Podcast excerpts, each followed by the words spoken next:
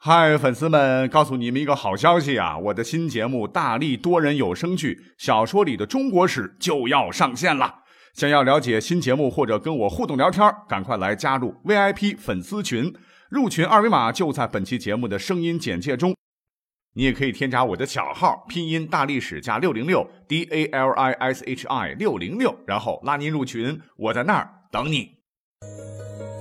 管他正史野史。这里只有大历史，大力讲的历史正在播出。大家好，常听人说啊，说越有钱的人越抠门。那你觉得历史上谁最有钱呢？当然是帝王啊！啊，他们坐拥天下，全天下的财宝都是属于他们的。按道理说吧，在这些帝王当中，根本就不可能存在抠门帝王这个说法。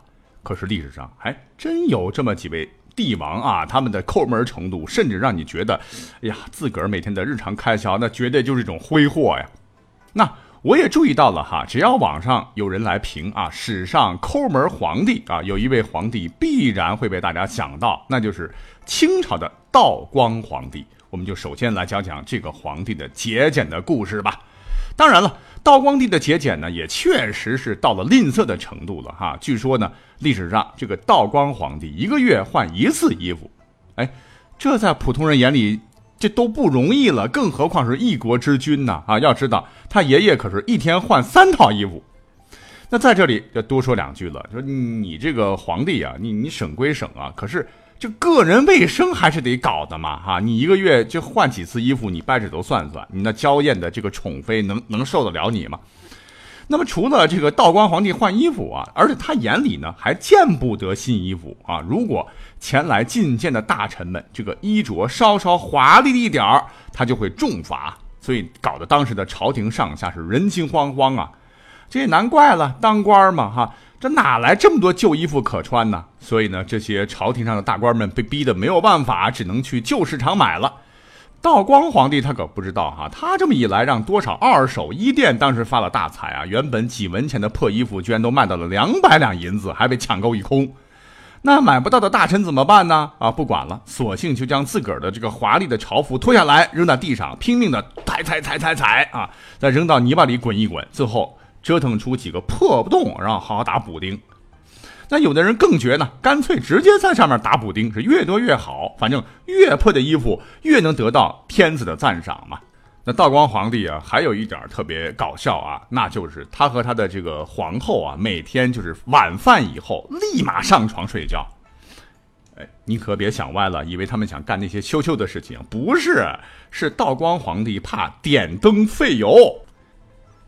不过历史上的这个道光皇帝啊，也曾经大方的这么一回被史书记载下来啊。话说呢，不知道在哪一年，他的这个皇后过生日啊，这个道光帝突然就想通了，哎，对自个儿的皇后说：“哎呀，你也不容易呀，今年呢，呃，就给你过次生日吧。”那皇帝金口玉言呢，这话已经放出来了。那底下的大臣们，那还能不给皇后送礼吗？于是乎，什么绫罗锦缎了、奇珍异宝了，堆满了道光家的这个仓库。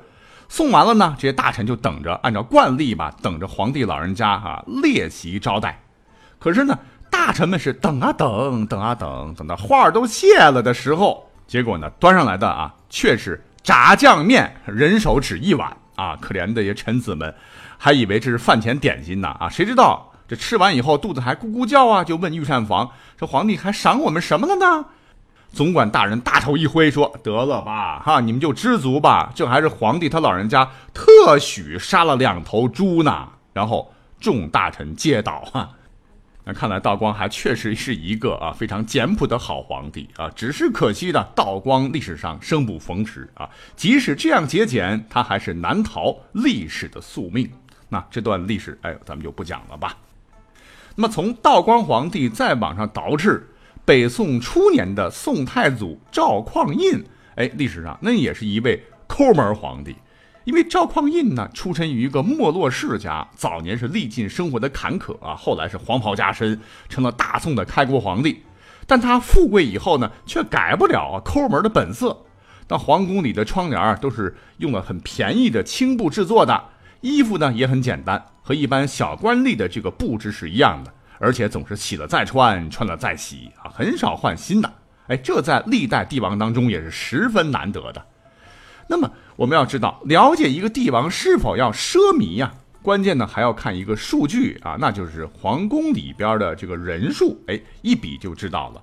而赵匡胤的这个内宫呢，是历朝历代中最简朴的，宦官只有五十余名，宫女儿也只有二百多名。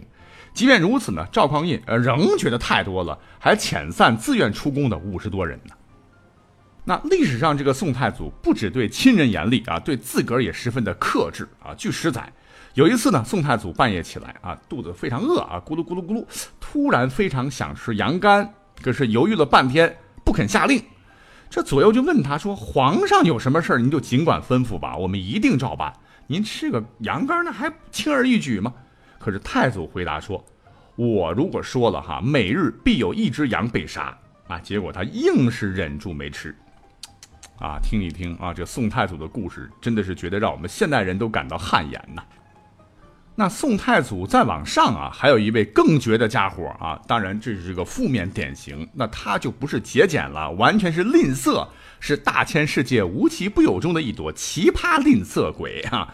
那这位负面典型呢，就是。萧寂，啊，他甚至在钢刀架在脖子梗上的时候，居然还在惦记自己那一筐筐的金子。如此的皇帝，也绝对是空前绝后了。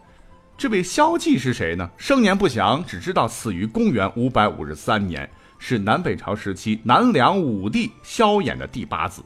称帝前呢，任益州刺史，统领四川。当年呢。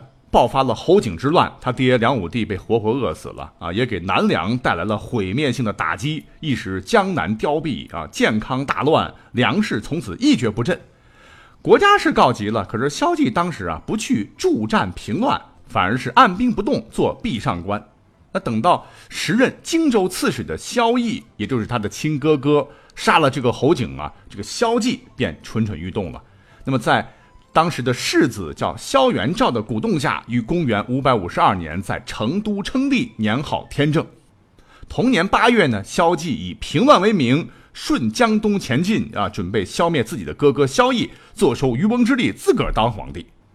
应该说啊，萧纪此时起兵还是占据先机的。他哥哥萧绎虽然是杀死了侯景，但是当时其余部啊仍在作乱顽抗。那萧纪来攻啊，就等于内交外困。那万般无奈呢，这个萧绎呃就苦口婆心的劝他弟弟也是无效啊，只得向北方的西魏求援。这西魏呢就采取围魏救赵之计，派大将叫尉迟迥直杀成都，抄了萧纪的后路。那家乡遭难，萧纪军心大乱，再也无力进攻了。为了稳定军心呢，萧纪让工匠就做了一万多个一斤重的金饼，五万多个银饼。就是一百个金饼啊，装一小箱，总共一百箱银饼五百箱。然后呢，他对将士们宣称说：“谁杀敌有功，就赏赐金饼银饼。”啊，所谓是重赏之下必有勇夫嘛，真金白银放在那啊，将士们是士气大振啊，连续打了几个胜仗。可恰恰是在关键时刻，这个萧纪啊，看到军队是连连取胜，哎，自个儿的这个抠门的本性便表露无遗啊啊，一连几次居然一个饼都没赏出去。每战全市将士不以为赏，每次都是拿来让大家看一看，哎，将士们就大失所望啊，打仗也就没有了积极性了。所谓是皇帝不急太监急啊，萧纪虽然是脑子被驴踢了，可是手下未必全是窝囊废。当时呢，有个宁州刺史叫陈志祖啊，曾力劝萧纪。说散之啊，以募勇士，就让他赶紧散财招士，以稳军心。可遗憾的是，萧纪不听啊，在他眼里钱重要啊，结果导致这位忠臣是痛哭而死啊，估计是被气死的。那底下士兵一看，如此抠门又不讲信用的主子，那谁还傻了吧唧的玩命啊？于是是将卒解体。萧绎他哥又大举反攻，将士们便纷纷倒戈了啊。更可笑的是啊，萧纪所作龙舟当时被围困的时候。这个他哥手底下有个大将叫做樊猛，跳上船来要杀他。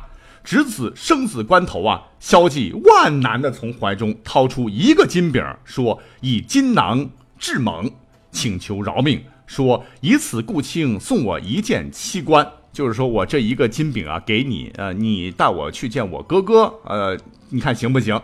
其实他不说不要紧，这一说啊，一下惊醒了樊猛啊！呃，杀足下，金将安之，就是我杀了你，你怀里的金子都是我的呀，为啥我要只赚你一个嘞？直接一刀咔嚓啊，就把这个萧纪给脑袋砍完了。